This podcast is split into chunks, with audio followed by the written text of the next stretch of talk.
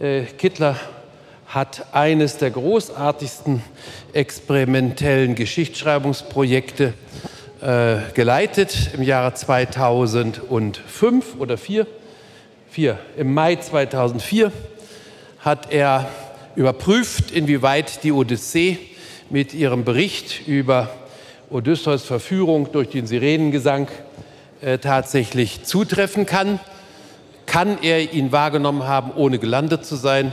Und es wurde experimentell überprüft, so wie wir das eben mit den Tintenwürfen Luthers nach dem Teufel gerade gemacht haben. Also Friedrich, bitte. Meine Damen und Herren, ich möchte zunächst drei Freunden danken. Hubert Butter und Peter Weibel haben diesen Tag möglich gemacht. Bas und Brock hatten mich eingeladen und einen so schönen Titel für meinen etwas schwierigen Vortrag gefunden, wie ich ihn nie selber gefunden hätte. Das Pathos der reinen Setzung, Mathematik als Letztbegründung, damit das kulturkritische Jammern Ende, endlich ein Ziel hat, Maß und Zahl. Ich habe mich bemüht, alle diese Schlüsselworte in meine Rede einzubauen.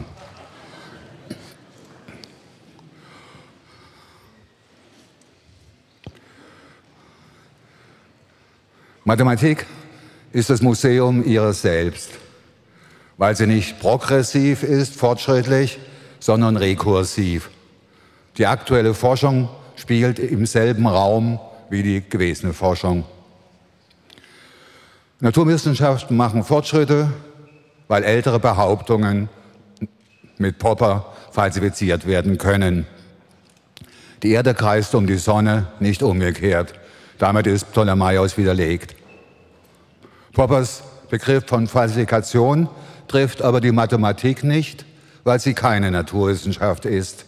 Sie kommt vielmehr auf dieselben Strukturen immer wieder zurück, legt sie aber immer tiefgründiger. Im Satz des Pythagoras, 500 vor der Zeit, stehen die beiden Katheten senkrecht aufeinander. In Hilberträumen von etwa 1890 tun ganze Funktionsklassen dasselbe. Immer wenn der Sinus plus minus 1 ist, ist der Cosinus 0 und umgekehrt. Diese Letztbegründung mathematischer Sätze gibt es aber erst, seitdem es Wort und Sache Mathematik gibt also seit den Griechen. Bei Homer hieß Mathein, die Wurzel von Mathematik, noch nicht rechnen, sondern aus Erfahrung und das heißt aus Leiden wissen, wobei Fehler nie ausgeschlossen sind. Auch das praktische Rechnen, wie es in allen anderen Kulturen vorkommt, kann durchaus Fehler machen. Im Alten Testament zweites Buch der Chroniken. Im Alten Testament zum Beispiel heißt es, der Umfang des Kreises verhalte sich zum Durchmesser wie 3 zu 1, 3,0 zu 1,0. Was grober Unsinn ist und den Tempel Salomons nicht schöner gemacht haben dürfte. Schon die Ägypter wussten es wesentlich besser. Sie näherten den Kreisumfang im Verhältnis zum Durchmesser äh, durch einen komplizierten Bruch an, 256 zu 81, also 16 im Quadrat zu 9 im Quadrat.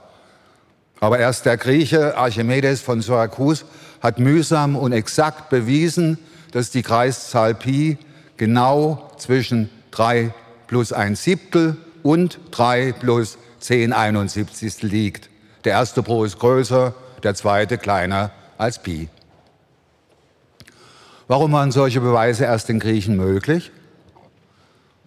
Weil die Pythagoreer, die das Wort Mathematik prägten, zum ersten Mal allgemeine Sätze über Zahlen formulierten. Diese allgemeinen Sätze werden Ihnen gleich ganz trivial vorkommen, aber sie waren ausschlaggebend.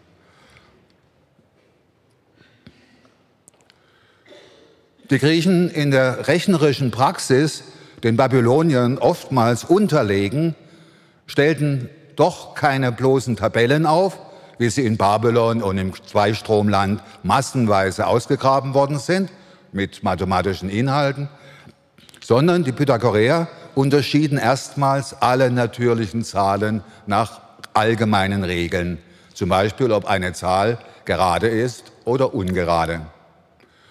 So konnten sie auch zeigen, dass die zwei, wenn man sie mit Steinchen auf den Boden legt, äh, dass die zwei als erste gerade, als erste gerade Zahl eine weibliche Zahl ist, die drei als erste ungerade Zahl eine männliche. Denn wenn man zwei Steinchen auf dem, die beiden gelegten Steinchen auf dem Boden trennt, zweiteilt, bleibt in der Mitte, wie Plutarch schreibt, ein empfangendes Loch. Wenn man dasselbe mit der 3 tut, bleibt hingegen eine zeugende 1. Die Vereinigung von Vagina und Phallus nannten die Schüler des Pythagoras deshalb Gamos, die Hochzeit oder Liebesnacht. Meine, meine Mathematikerfreunde wollten das immer nicht glauben, dass das bei den Griechen selber steht, bis ich dann ihnen eine Xerokopie geschickt habe.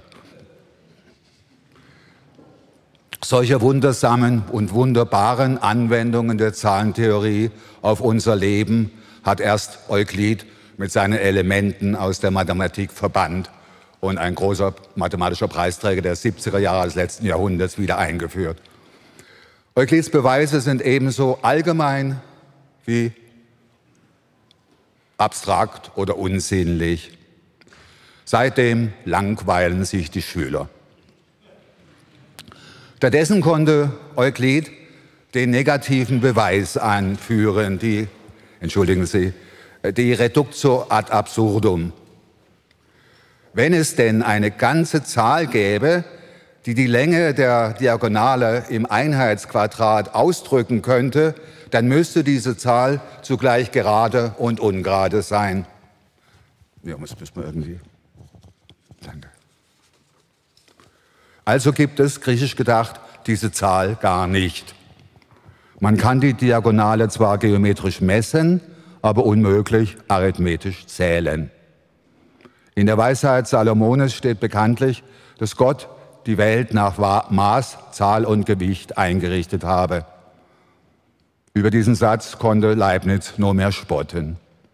Mit irrationalen oder reellen Zahlen, wie sie Simon Stevin kurz zuvor eingeführt hatte, lassen sie auch Maße und Gewichte arithmetisch fassen. Alles ist Zahl. Die Welt entsteht, wenn Gott rechnet.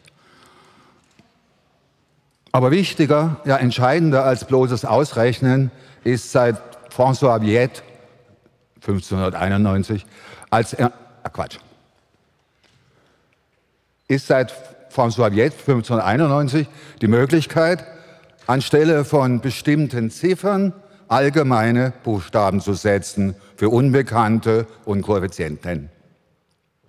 René Descartes, als er noch ein junges Genie war, statt bloß sein vermutlich nicht existentes Ego cogito zu feiern, gab sich Regeln zur Anleitung des Geistes, Regula ad Direktionem in Genii.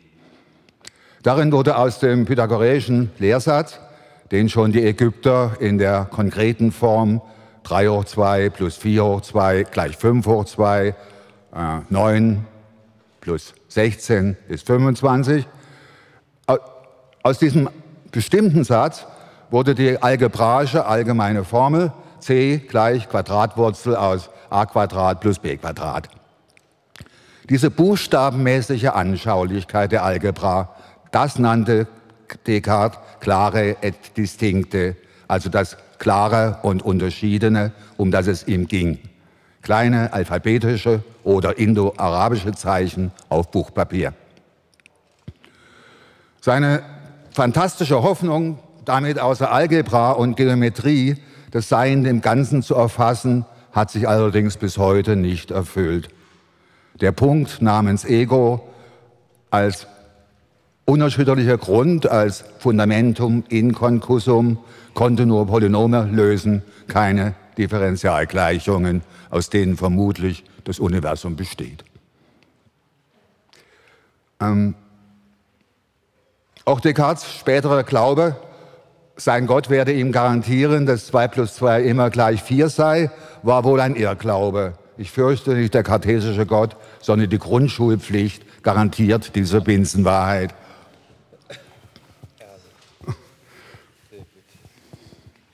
Dass das Ganze von Welt und Mathematik nicht ausschöpfbar ist wie ein Eimer, hat gute, bittere Gründe. Ich nenne nur den einfachsten, um nicht zum Beispiel in der Unendlichkeit von Mandelbrots algebraisch so einfachen Fraktalen zu verschwinden. Es ist wahnsinnig leicht, ähm, auf dem Papier den Satz des Pythagoras zu erweitern, zu generalisieren, so dass er auch für höhere Potenzen ganzer Zahlen gelten soll. Pierre de Fermat um 1640 schrieb zum Beispiel einfach und bündig auf Papier a hoch 3 plus b hoch 3 gleich c hoch 3. Oder noch allgemeiner a hoch n plus b hoch n gleich c hoch n. An den Seitenrand des Mathematikbuches, Mathematikbuches, das er eben las, kritzelte Fermat noch den Satz, dass er Beweise gegen die Lösbarkeit dieser letzten Formel zwar habe, aber auf dem Papierbuchrand leider keinen Platz, den Beweis aufzuschreiben. Deshalb geisterte seine Behauptung fortan wie ein Gespenst durch die neuere Mathematik. Alle haben sich daran versucht, ihn zu beweisen. Euler, Kummer und so weiter. Es hat aber mehr als drei Jahrhunderte gebraucht, um Fermats Vermutung zu beweisen. Der Engländer Andrew Wiles führte 1994 auf Hunderten von Seiten den Nachweis, dass Fermats Vermutung recht gehabt hatte. Es kann keine ganzen drei Zahlen geben, die die Gleichung a hoch n plus b hoch n gleich c hoch n für Werte oberhalb von 2 erfüllen. Seitdem schlafen die Mathematiker besser, möglicherweise aber auch schlechter, weil ein schönes altes Rätsel gelöst ist. Von dieser Lösung und ihren Wegen verstehe ich allerdings kein Wort. Das Einzige, was ich Ihnen sagen kann, ist, dass es noch viele schöne, ungelöste Vermutungen gibt, auf die die Mathematiker, aber auch die Geheimdienste immer wieder zurückkommen werden müssen. David Hilbert, der große Göttinger Mathematiker, forderte und beschloss dagegen um 1900, alle mathematischen Grundsätze überprüfen zu lassen von einer höheren Mathematik, sozusagen einem geistigen Automaten. Damit sollten alle Vermutungen entweder bewiesen oder widerlegt werden und alle Axiome gesichert, auch in ihrer Zusammenhängigkeit, ihrer Konsistenz. Hilbert reduzierte die Mathematik sehr gegen Platon auf sinnlich gegebene Zeichen auf dem Papier, also auf eine Natur zweiter Ordnung, auf deren auf denen und auf der seine neue Metamathematik wie mit Dingen hantieren sollte. Also nicht mehr die Mathematik berechnet die Zahl von Äpfeln oder so, sondern eine Metamathematik behandelt äh, die mathematischen Sätze wie Dinge. Zwei große Mathematiker, der eine aus Österreich, der andere aus England, haben noch zu Hilberts Lebzeiten dieses Programm zum Scheitern gebracht. Kurt Gödel konnte 1931 zeigen, dass, in, dass es in allen Teilbereichen der Mathematik auch sehr einfachen, unbeweisbare Sätze gibt. Alan Turing führte 1936 einen Beweis, dass es mathematische Sätze oder besser Algorithmenprogramme gibt, die sich in endlicher Zeit nie entscheiden lassen. Daraus folgerte Gödel im Briefwechsel mit seiner Mutter auf die Existenz des christlichen Gottes, während der geschworene Atheist Turing aus seiner sogenannten Papiermaschine einige Jahre später eine wirkliche atheistische Maschine baute. Das war im Zweiten Weltkrieg, als aus dem Protocomputer, der Papiermaschine, eine mächtige, vielleicht sogar kriegsentscheidende Waffe gegen die Wehrmacht wurde. Thürings elf Kolossi im englischen Bletchley Park Weihnachten 1943 waren die ersten Computer der Welt und haben den sämtlichen deutschen Militärgeheimfunk in Echtzeit entziffert. Die USA, allen Behauptungen zum Trotz, beruhen auf europäischen Kriegsbeuten, auf der V2 und dem Computer. um beim Thema USA zu bleiben, äh, zu ähnlichen Ergebnissen im Punkto, ähm, ich muss ihn auf Englisch Thürings hinreißenden Titel durch, durchgeben, damit Sie das besser fühlen. Das ist ein hinreißender Titel eines 25-jährigen Doktoranden. On Computer Numbers with an Application to the Entscheidungsproblem. Äh, zu ähnlichen Ergebnissen wie Thüringen waren in den 30er Jahren des letzten Jahrhunderts auch zwei US-amerikanische US Logiker gekommen, aber deren Formen lassen sich nie und nimmer in eine reale Maschine umsetzen. Noch kein Mathematiker oder Informatiker unter meinen Freunden hat mir diesen Unterschied, diesen drastischen Unterschied erklären können. Er bleibt das Rätsel unserer Epoche. So lässt sich, vielleicht vorläufig, nur mit Martin Heidegger sagen, dass die Metaphysik als philosophische Theorie oder Lehrstuhlpraxis mit dem Computer zu Ende gegangen ist. Die Technik, in der wir seit Thüringen leben, bildet eine neue Epoche des Seins, das Heidegger gesehen. Statt Mensch und Welt metaphysisch zu trennen, schließt die Technik sie zusammen. Bei den, und das hat alte Wurzeln. Bei den Pythagoreern wohnten die Zahlen in schönen Dingen, zum Beispiel in Gitarren. Und wenn die Gitarre verstimmt war, nicht mathematisch exakt gestimmt, dann konnte das jedes Kind hören. Der große Aristoteles dagegen, kann man Heidegger zusammenfassen, war mathematisch ein Laie. Er hat deshalb die Mathematik aus dem europäischen Denken ver vertrieben, die alsbald, nämlich bei Euklid, zur isolierten Einzelwissenschaft verkam. Erst bei Newton und Leibniz verschmolz die Mathematik, wie Sie wahrscheinlich wissen, wieder mit der Physik, aber nur auf dem Papier. Dagegen haben Turings Computer alle lösbaren Probleme der Mathematik wirklich und wahrhaftig in Dinge versenkt, in Maschinen. Daher sollten die Philosophen laut, Heidegger ihre Lehrstühle gleich, also gleich räumen und einem Denken Platz machen, das genau jene Geschichte rekursiv verfolgt, von der ich Ihnen erzählt habe. So kommen wir denkend von heute her auf unseren geistigen Anfang zurück. Wir holen ihn wieder. Das gilt sehr allgemein, nämlich nicht bloß Büchern oder Vorträgen wie heute Abend, sondern auch von unseren Medien, die uns tragen und ebenfalls einen ersten Anfang wiederholen. Ich komme gleich zum Schluss. Kurzum, wir brauchen Seinsgeschichte, keine Kulturkritik. Dann gehen uns die Augen auf. Die Griechen haben vermutlich, um Homers gesungene Ilias anschreiben zu können, um 800, ziemlich genau um 800 vor unserer Zeit ein Vokalalphabet erfunden, das weltweit einzig ist und das noch wir für die Laute unserer Muttersprachen gebrauchen, aber nicht mehr, wie die Griechen, für musikalische Töne oder mathematische Ziffern. Diese beiden Trennungen, Musik Schrift, Mathematik, haben erst die Römer und die Christen verbrochen. Den Griechen dagegen ging in ihrem Vokalalphabet das Sein auf.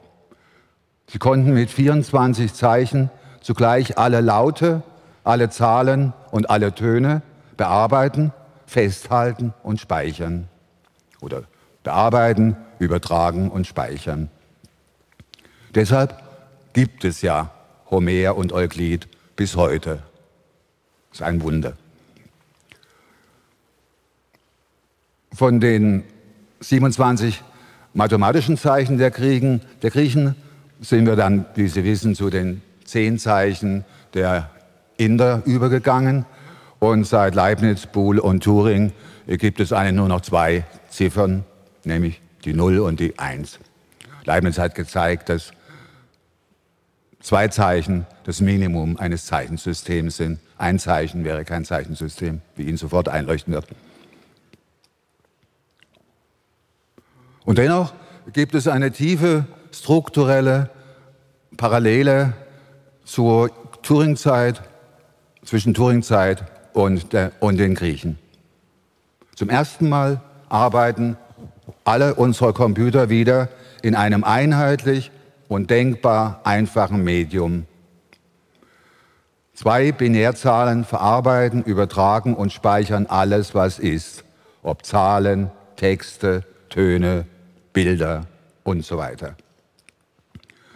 Denn wie Turing in seiner Dissertation bewiesen hat, sind alle reellen Zahlen, auch und gerade die unendlich langen, wenn man sie nur mit den endlich vielen Zeichen einer Formel aus Papier oder in eine Turing-Maschine schreiben kann, auch berechenbar. Von Menschen oder eben Computern. Mit anderen Worten, ich glaube, den Gedankengang verstehen Sie jetzt nicht ohne Improvisation. Ähm, Formeln müssen notwendig äh, äh, eine endliche Länge haben, im Unterschied zur Zahl Pi oder so, und die unendlich lang ist. Und, und deshalb kann man die Formel letztlich als eine Form der alphabetischen Endlichkeit auffassen. Mit anderen Worten, die ganzen Zahlen der Griechen haben wieder über die reellen Zahlen der Renaissance gesiegt. Mathematik kennt keinen Fortschritt, nur Rekursionen. Sie bewahrt sich selbst auf, ist ihr eigenes Museum. Heutzutage gibt es in Amerika Leute, die den Namen Turing im Begriff Turing Machine klein schreiben.